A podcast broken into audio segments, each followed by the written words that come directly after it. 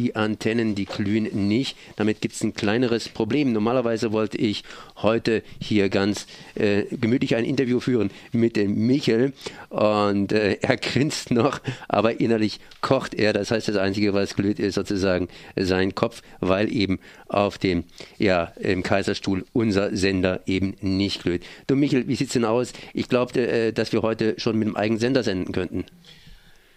Wir können mit einem eigenen Sender. Moment, Moment, Moment. Entschuldigung. Jetzt, Michael. Hast du die falsche aufgemacht? Ja, wir können mit dem eigenen Sender eigentlich schon seit dem 7. Dezember letzten Jahres senden. Wir hatten äh, noch nicht die Frequenzzuteilung dieser Frequenz, die der Sender dann auf die Antenne geben soll. Die haben wir erst am 17.02. bekommen, aber mit Einwilligung des Frequenzinhabers der Media Broadcast, die gestern in ihrer Frequenzzuteilung endete und heute wir äh, anfangen, äh, hätten wir natürlich, was jetzt, deshalb hört ihr uns jetzt überhaupt, die Media Broadcast umgekehrt macht. Sie leitet es jetzt über ihren Sender, aber wir dürfen unseren an ihre Antenne nicht anschließen. Das ist genau das konkrete Problem. Dafür gibt es eine gesetzliche Regelung und es gibt eine Behörde, die dafür zuständig ist. Das ist die Bundesnetzagentur. Das ist die gleiche Behörde, die die Frequenzzuteilung an uns ab heute gemacht hat und zu dem Zwecke, dass wir darüber Rundfunk übertragen dürfen, über den Sender, den wir angeschafft haben. Und ähm, das äh, Problem existiert aus dieser hergebrachten alten Monopolsituation, dass wir jetzt ein privates Monopol haben, nämlich die Media Broadcast, die aber zu 100 Prozent im Besitz seit letztem Jahr von Freenet TV ist. AG. Also kurz und bündig, äh, die senden immer noch für uns, obwohl sie eigentlich nicht für uns senden müssten, sondern wir selber senden. Ja, sie wollen durch die Verweigerung des Aufschaltung unseres Senders auf unserer Webseite gibt es ein schönes Bild, wie in die Antennenweiche, was von Kabel da nur angeschlossen werden müsste. Also ein ganz primitiver Akt. Das eine Kabel muss abgeschraubt werden, das andere muss ab, angeschraubt werden. Das ist der primitive Akt, den verweigern sie, weil das ja ihre Antennenanlage ist ist, ihre Antennenweiche ist, den verweigern sie und sie berufen sich darauf, dass sie äh, der ausnahmslos verweigern wollen allen privaten Rundfunkveranstaltern, dass die auf ihre Antennenanlage ihre Sender draufschalten dürfen. Das ist in gewisser Weise ein bisschen absurd, weil äh, mittlerweile äh, in Baden-Württemberg zum Beispiel viele der kommerziellen, werbefinanzierten Veranstalter eine eigene Gesellschaft gegründet haben, wo jeder von ihnen selbst auch Mitglied ist oder Gesellschafter ist und die alle auch, wie wir jetzt die Frequenz Frequenzzuteilung haben, die die Größe macht's dann, äh, auch es billiger produziert als die Sender, die sie anmieten müssten von äh, der Media Broadcast.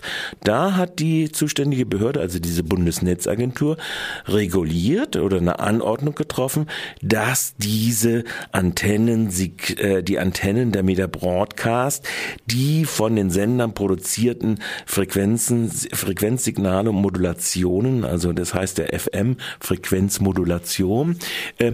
Annehmen müssen und das Kabel draufgeschaltet werden muss. Das sind mittlerweile, ich weiß nicht, ich glaube 70, 80 äh, Sender im Land, Sendernetze im Land, wo die Media Broadcast durch eine Verfügung äh, der äh, Bundesnetzagentur auf der Basis des Telekommunikationsgesetzes dies gemacht hat. In unserem Fall wird das wiederum nach wie vor verweigert von der Media Broadcast. Das ist ziemlich lächerlich, weil dieser Sender oder diese Frequenzzuteilungsurkunde ausdrücklich sagt, ja, es soll soll dort ein Rundfunkdienst übertragen werden. Und ja, im äh, Telekommunikationsgesetz steht drinne, es muss der Rundfunk, die Rundfunkfreiheit der Rundfunkveranstalter geachtet werden. Und ja, nein, das ist, steht nicht drinne, dass es ein Verweigerungsrecht der Zusammenschaltung zwischen unserem Sender und der Antenne der Meter Broadcast gibt. Das steht da alles nicht drinne. Und so werden wir wohl im Verlaufe der nächsten äh, Woche, äh, nachdem äh, in Bonn, wo die Bundesnetz Bundesnetzagentur mit ihrer entsprechenden Beschlusskammer sitzt und wo äh, bis heute, wie gesagt, äh, der Karneval tobte auf den Straßen und in den Behördenstuben, irgendwann äh, dann wohl erwarten können, dass die Anordnung kommt. Was wir sicherlich nicht machen werden, ist äh, der Media Broadcast, die für ihren Sender, den wir jetzt 30 Jahre lang bezahlt haben, seit unserer Erstzulassung, ist ein alter AEG-Telefonensender, der auch nicht gerade sehr energieeffizient ist, der auch sehr schlecht fernwartbar ist, sei es drum, äh, dass wir für diesen Sender ab dem ersten Dritten, also ab dem heutigen Tag, auch nur einen Cent bezahlen werden, wenn unser Sender seit dem 7.12. dort ist. Die Meta Broadcast kassiert dort äh, jährlich ungefähr 10.000 Euro und äh, das werden wir jetzt ab dem ersten Dritten nicht mehr machen. Es ist ihr Problem, wenn sie dann den Strom dieses nicht gerade energieeffizienten Senders selbst auf den Kosten dafür sitzen bleibt, denn abgeschrieben ist der Sender allemal. Das heißt, nochmal zusammenfassend, es gibt einen Sendeturm praktisch im Kaiserstuhl. Das ist ziemlich alles monopolisiert. Das heißt, man kann nicht überall senden, äh, wo man möchte, sondern da muss man eine Genehmigung zu haben. Das hat die Media Broadcast und die sagt, nee, ihr dürft hier nicht anschließen. Ist noch ein bisschen komplizierter. Ja, ja, ich versuche es der, der Turm gehört einer Tochter der Deutschen Telekom AG, die nennt sich Deutsche Funkturm äh, GmbH. Die ist nach wie vor im hundertprozentigen Besitz der Deutschen Telekom. Media Broadcast mietet auf diesem Turm Turm für ihre Antenne einen Standplatz und der wird dann zu dem UKW-Senderaum geführt, wo dann ihr Sender steht, aber auch unser Sender seit dem 7.12. Äh, äh, längst steht. Auch wir haben mit der Deutschen Funkturm GmbH einen Mietvertrag. Auch wir haben also praktisch einen Wartungsvertrag etc. etc., die wir, wo wir externe Dienste, wo uns Kosten entstehen ja auch real schon, ja.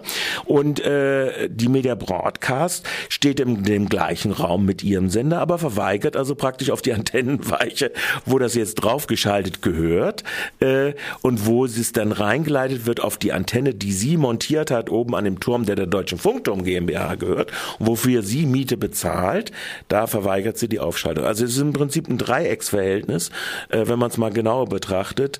Äh, da ist die Deutsche Funkturm, das ist die Meta Broadcast und da sind wir. Und eigentlich ist es noch ein Vierecksverhältnis, weil das Ganze geleitet wird über eine Antennenweiche, weil gleichzeitig gleichzeitig von diesem Funkturm auch über die gleiche Antennenanlage das Programm von SWR 4 ausgestrahlt wird. Und soweit ich das richtig gesehen habe, da oben gehört der Sender auch äh, dem SWR und nicht der Media Broadcast, äh, so dass eigentlich auch schon unter Gleichheitsgesichtspunkten ein wichtiger äh, Gesichtspunkt auch der, der äh, des Telekommunikationsgesetzes gleiches Recht und Billigkeit im Verhältnis zum SWR wir auch benachteiligt werden. Also es sind viele äh, Gesichtspunkte, die dafür sprechen, dass eigentlich der Bundesnetzagentur die diese Zweifel der Media Broadcast im Jahre 2014 in einer Regulierungsverfügung durchaus äh, mit eingebracht hatte und gesagt hat, da kann man, das braucht man jetzt nicht zu entscheiden, das braucht man später entscheiden, dass das äh, dieser Standpunkt längst obsolet ist. Auf den beruft sich die Media Broadcast aber in ihrer Lesart, so heißt es schon schön, in unserer Lesart äh, werden ausschließlich dürfen äh, werden wir verweigern, dass private Rundfunkveranstalter unsere Antennenanlage mit äh, machen. Letzter Clou noch dazu, den wenn ich Ihnen noch sagen darf, ist, dass wir am 15.02. eine E-Mail von der Media Broadcast bekommen haben, also vor jetzt knapp zwei Wochen in der die Media Broadcast mitteilt, sie werde alle ihre UKW-Sender und alle ihre UKW-Antennen verkaufen. Und äh, sie werde uns dann, und wir könnten dann diese Antennenanlage kaufen. Offensichtlich will sie aber auch noch ihren Sender an uns verkaufen, den wir schon 30 Jahre lang abbezahlt hat. Tja, das heißt, äh, ja, äh, Frühling hat begonnen und wir, wir lächeln hier und gehen lächelnd mal rein. Mal schauen, wie lange es noch dauert, bis wir endlich unseren eigenen Sender hier zu hören kriegen. Das heißt, und vielleicht auch unsere eigene Antennenanlage. Wer weiß, wer weiß, was da im nächsten halben Jahr ist. Und da wende ich mich dann jetzt wieder an die Hörerinnen und Hörer. Das ist im Prinzip, da brauchen wir eure Unterstützung. Denn wenn wir diese Antennenanlage übernehmen sollen, brauchen wir natürlich noch zusätzliches Geld dazu, um das zu erwerben. Und äh, wahrscheinlich wird es für uns zwar nicht ökonomisch besser sein, wenn wir gemeinsam mit dem SWR eine Antennenweiche auf die Antennenlage gehen, aber äh, damit wir nicht in eine Situation eines neuen Monopols Monopolisten reinkommen, der dann höhere Preise, die jetzt zum Beispiel zum 1.4. um 15 Prozent erhöht werden sollen, nach der Regulierung der Bundesnetzagentur und in zwei Jahren um weitere 15 Prozent erhöht werden sollen, äh, damit wir diesen Faktor ausschließen können. Also, also das sind alles Entscheidungen und Diskussionen, die wir gerade intern im Radio führen, äh, die die Redaktion jetzt führt, die wir mit dem Freundeskreis führen und wo wir wahrscheinlich auf die Hilfe unserer Hörerinnen und Hörer angewiesen sind, dass wir selbst unsere Produktionsmittel, die nun mal im Hörfunk unter anderem auch ein Sender und eine Antenne sind, auch selbst äh, in die Hände bekommen. Noch ein kleiner Hinweis, nähere Informationen gibt es natürlich über www.rdl.de. Da sind nochmal schriftliche Informationen niedergelegt, kann jederzeit nachgelesen werden und werden natürlich immer wieder entsprechend auch aktualisiert. Michael, ich danke dir mal, dass du Bitte. da gewesen bist.